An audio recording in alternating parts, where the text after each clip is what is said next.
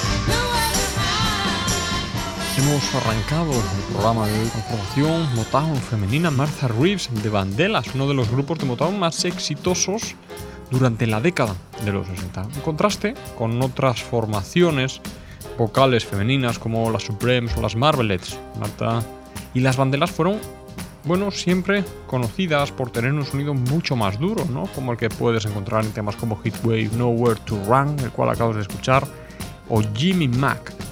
Estuvieron nueve años en, activo funcionando como formación y crearon más de 26 éxitos grabando en diferentes estilos, siempre con el soul como elemento conductor. 10 de sus temas alcanzaron el top 10 en los Billboard. La canción que has escuchado, Nowhere to Run, es una canción de soul de pop negro del año 1965 bajo el sello Motown, sello al cual vamos a estar dedicando todo el programa de hoy pinchándote canciones clásicas de formaciones insignia de esta discográfica de Detroit. Para continuar con el programa vamos a dar un salto nada más que de un año en el tiempo. Nos plantamos en 1966 con una formación que por aquel entonces Solo llevaba dos años bajo el sello Motown, viniendo de la formación Chess Records, mucho más enfocada hacia el, hacia jazz. Es por esto por lo que inicialmente militaron dentro de la división de jazz del sello Motown, aunque bien es cierto que luego mutaron hacia el soul, que era bueno, pues lo que más estaba de moda, y gracias a ello pudieron eh, subirse al carro de las eh, grandes formaciones vocales de soul, principalmente lideradas por el sello Motown, por supuesto. Hablamos de los Four Tops, originarios de Detroit, en, Michigan, una de las formaciones clave a la hora de definir el sonido de dicha ciudad en los años 60. Tenían en común con el grupo que has escuchado anteriormente, Martha Reeves y las banderas, en que bueno, trabajaban con los mismos eh, compositores, ¿verdad? Interpretando los temas que escribían otras personas trabajando dentro del sello Motown. Estuvieron dentro de esta discográfica, a la cual estamos dedicando el programa de hoy hasta el año 1972, en la que mudaron al sello ABC. El tema que vamos a escuchar es uno de, los, eh, de sus canciones más conocidas, también por supuesto dentro de la historia de la música soul, de la música negra, seguro que la conoces. La canción de 1966 se llama Reach Out, I'll Be There.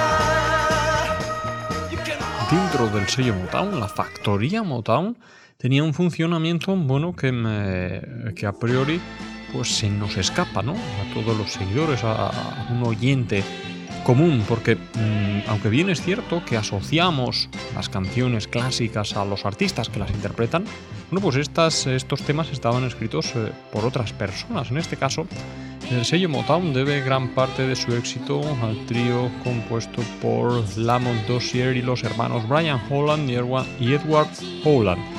Este trío de compositores es en gran medida el responsable del éxito del conocido sonido Motown, que dominó el campo de la música popular negra en los Estados Unidos durante la década de los 60. Las dos canciones que has escuchado abriendo este programa estaban compuestas por este trío de, de, compositores, pero también la que vas a escuchar a continuación del grupo vocal de Supremes. En el año 1961 firman con la Motown un trío vocal femenino que con el tiempo pasa a llamarse Diana Ross y las Supremes, dado el liderazgo vocal de, esta artista.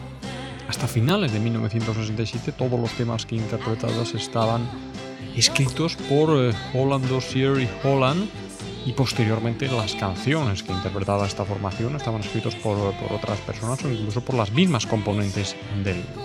Nos vamos a ir hasta el año 1964 con el primer sencillo dentro del top 10 de estas artistas y no solo top 10 en los Estados Unidos llegaron al número 1 y en el Reino Unido en Europa se quedaron en el puesto tercero de las listas de éxitos un muy buen puesto sobre todo teniendo en cuenta que bueno pues en el Reino Unido existe una fábrica discográfica una factoría musical muy avanzada siempre a la cabeza de Europa y Diana Ross con las Supremes venían desde los Estados Unidos. Vamos a escuchar ese primer top 10. Where did our love go?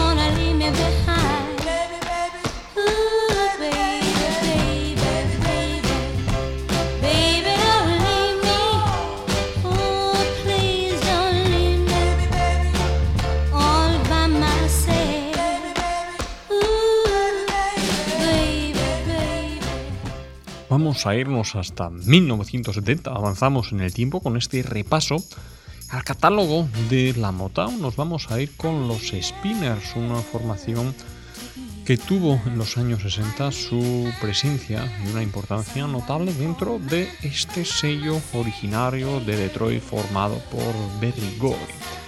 Nos vamos a ir hasta este año con el último álbum que los Spinners grabaron bajo el sello Motown Second Time Around, en el cual bueno, pues incluían canciones que estaban escritas y producidas por Stevie Wonder junto con Cyretta Bright, que era la mujer de este conocidísimo músico, artista, compositor e intérprete. Nos vamos a ir con It's a Shame.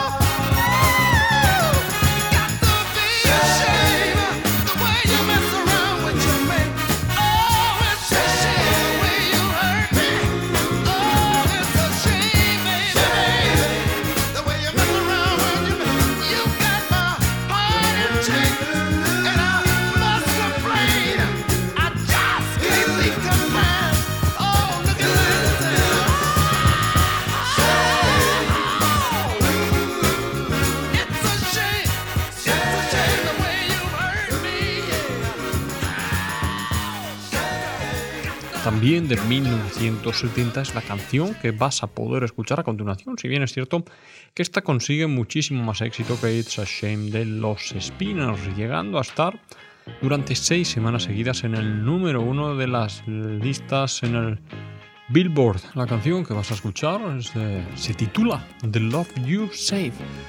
Durante la canción, los hermanos Jackson gritan stop y bueno, mm, hacen unos golpes con el pie, ¿no? Que complementan el ritmo durante la última parte de la canción. Esto es reconocido por los miembros de esta formación. Bueno, pues rinde homenaje al número uno de las Supremes del año 1965, Stop in the Name of Love. Además, curiosamente, Diana Ross siempre ha sido considerada como la, bueno, descubridora de esta formación de los Jackson 5 y fue la madrina musical de Michael Jackson cuando era pequeño y deslumbraba al público hasta que bueno eh, creció y fue el propio Michael Jackson quien eh, conseguía eclipsar al artista en las actuaciones en directo.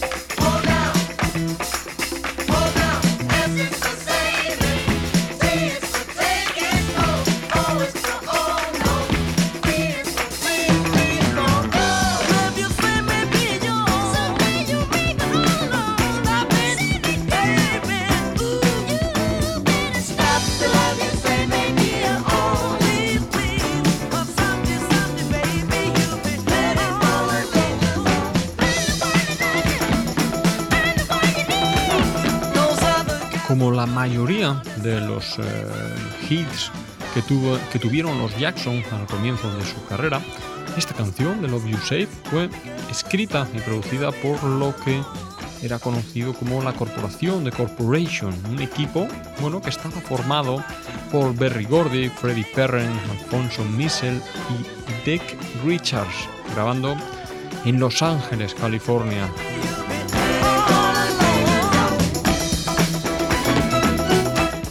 Las grandísimas figuras que militó dentro de la Motown en los años 60 y 70, y ya no solo dentro de la música negra, sino dentro de la historia de la música en general, fue Stevie Wonder, el, gran dios de la música negra, ¿no?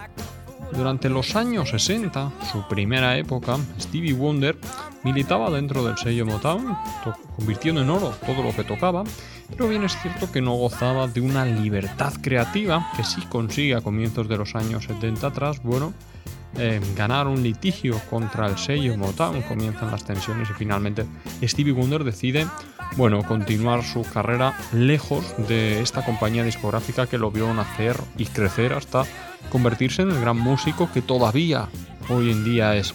En el año 1968, Stevie Wonder graba y edita el álbum For Once in My Life. Curiosamente, la canción que viene presentando este álbum es la que le da título al disco.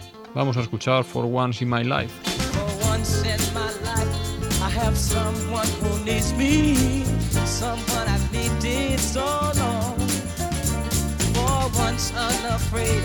I can go where life leads me.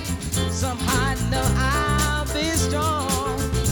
For once I can touch what my heart used to dream of long before I do. Oh, someone warm like you would make my dream come true. Yeah, yeah, yeah. For once in my life, I won't let sorrow hurt me, not like it's hurt me before something I know won't desert me. I'm not alone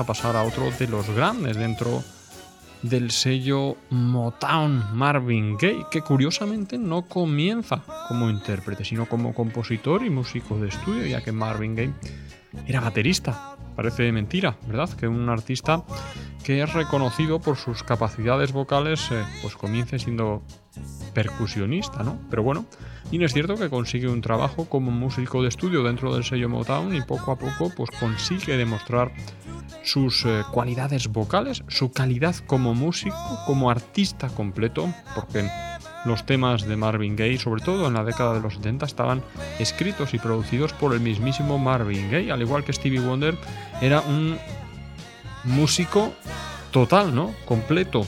Mantenía una libertad y una un poder de decisión total a la hora de elaborar su propia música. Marvin Gaye, uno de los grandes dentro de la historia de la música negra. Hace tiempo le dedicamos un programa especial y esta canción creo recordar que fue una de las que, muy a mi pesar, se tuvo que quedar fuera.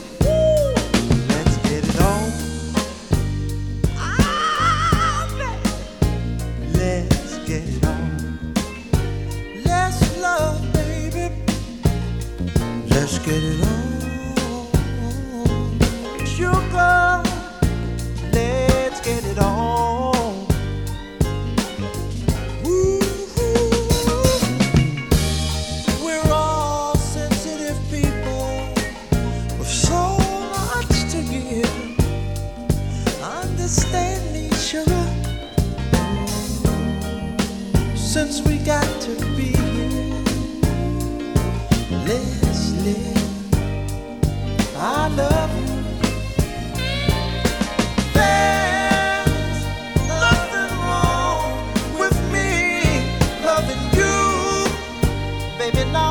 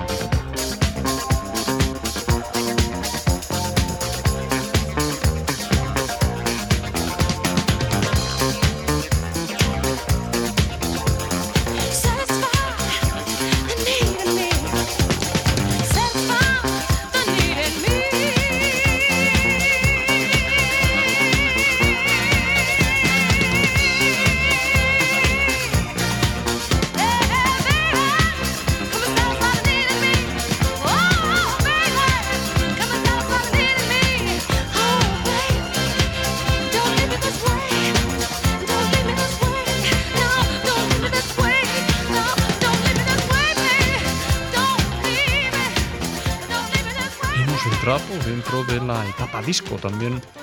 El sello Motown tuvo, bueno, multitud de artistas y de grabaciones dentro de este estilo negro, una evolución del funk a finales de los años 70. Bien es cierto que la discográfica Motown por aquel entonces, bueno, pues ya no estaba a la cabeza de la música negra, pero quieras que no, por historia, todavía tenía muchísima fuerza. Y ese sonido cándido, ¿no? Esas canciones más inocentes ya dejaban de ser moda, ¿no? Ese sonido Motown propio de los años 60 pues ya no tenía tanta repercusión porque había otros artistas, otros estilos, otros sellos discográficos mucho más grandes que la Motown, todo hay que decirlo, bueno, pues que se interesaron en la música negra porque vieron el nicho de mercado que tenía. Pero bien es cierto que la Motown todavía seguía siendo una factoría muy rentable.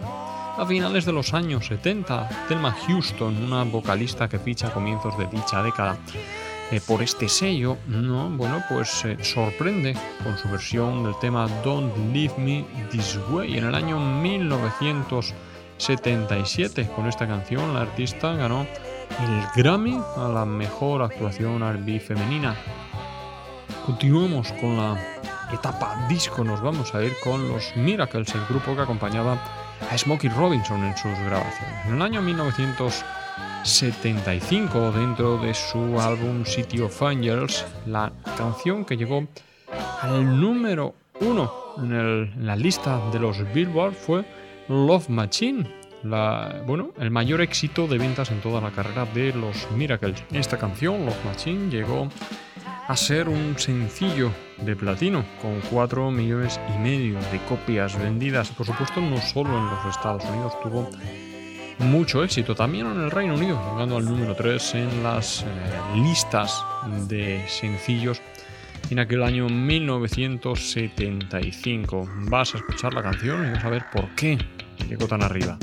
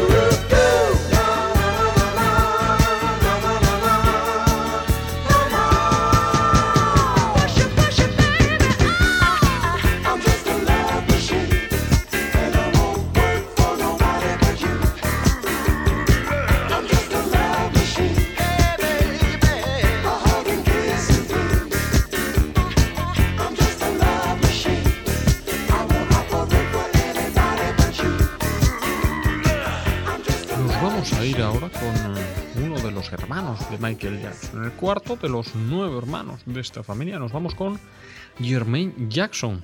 Tras eh, abandonar la formación los Jackson 5 justo previo a la firma por el sello CBS de la formación y adoptar el nombre de The Jacksons por temas eh, legales, Jermaine Jackson, casado con la hija de Berry Gordy, decide lanzar su carrera en solitario.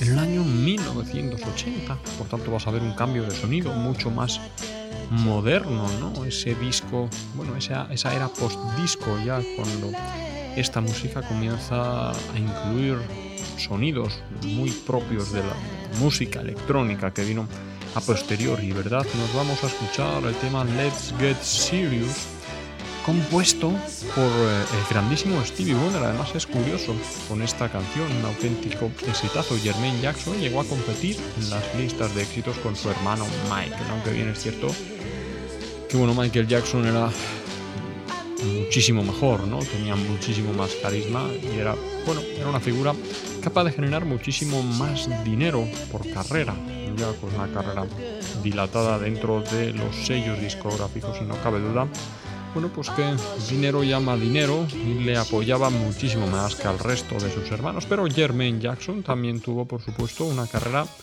muy notable además volvió en el año 1984 con la gira del Victory a, la formación los Jackson 5 para, bueno, recordar viejos tiempos, ¿no? Vas a escuchar la canción Let's Get Serious de Jermaine Jackson.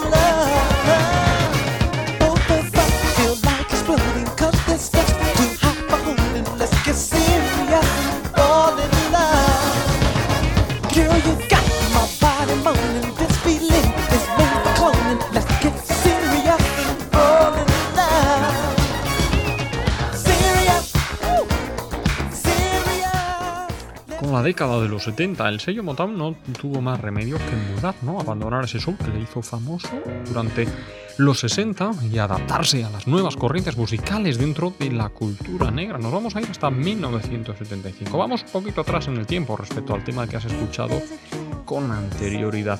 Seguramente la base te suena porque en un programa anterior dedicado durante todos los 60 minutos al sonido rap, bueno, pues eh, pudiste escuchar la base de esta canción de la mano, ¿no? Acompañado, acompañando con la voz de Will Smith, uno de los artistas actuales más importantes, ¿no?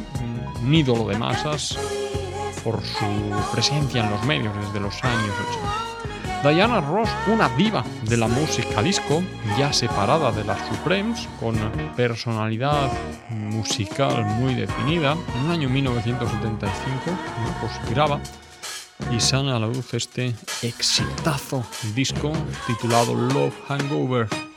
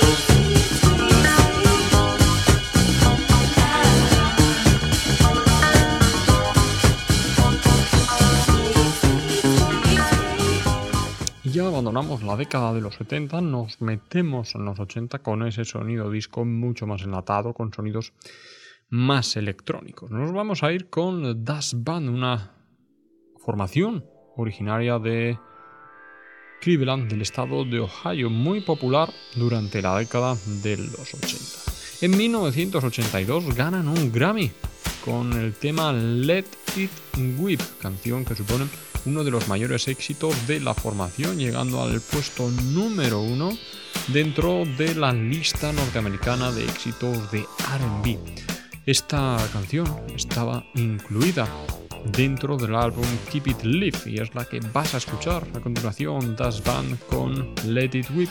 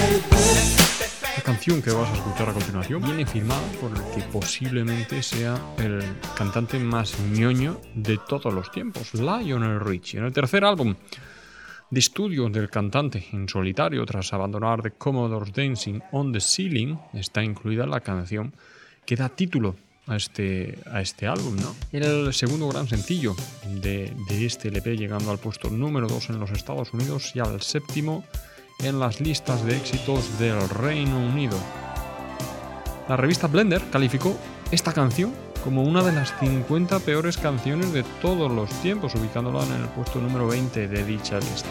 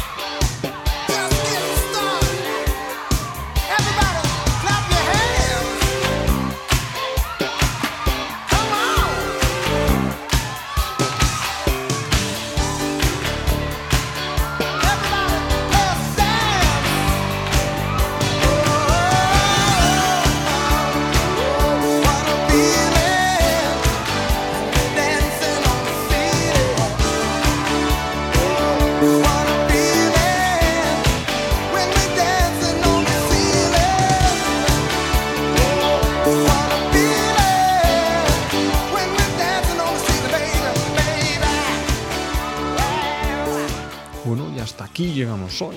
Disfruta del verano, disfruta del calor, por supuesto, porque estamos en época de ello y aprovecha la jornada reducida, ese relax, que posiblemente tu jefe esté de vacaciones. Bueno, escucha mucha música, relájate, intenta disfrutar un poquito de, de este buen tiempo que tenemos. Si estás de vacaciones, oye, a disfrutar y si, si todavía no te has ido, no te preocupes, que te queda poco Un saludo y hasta la semana que viene.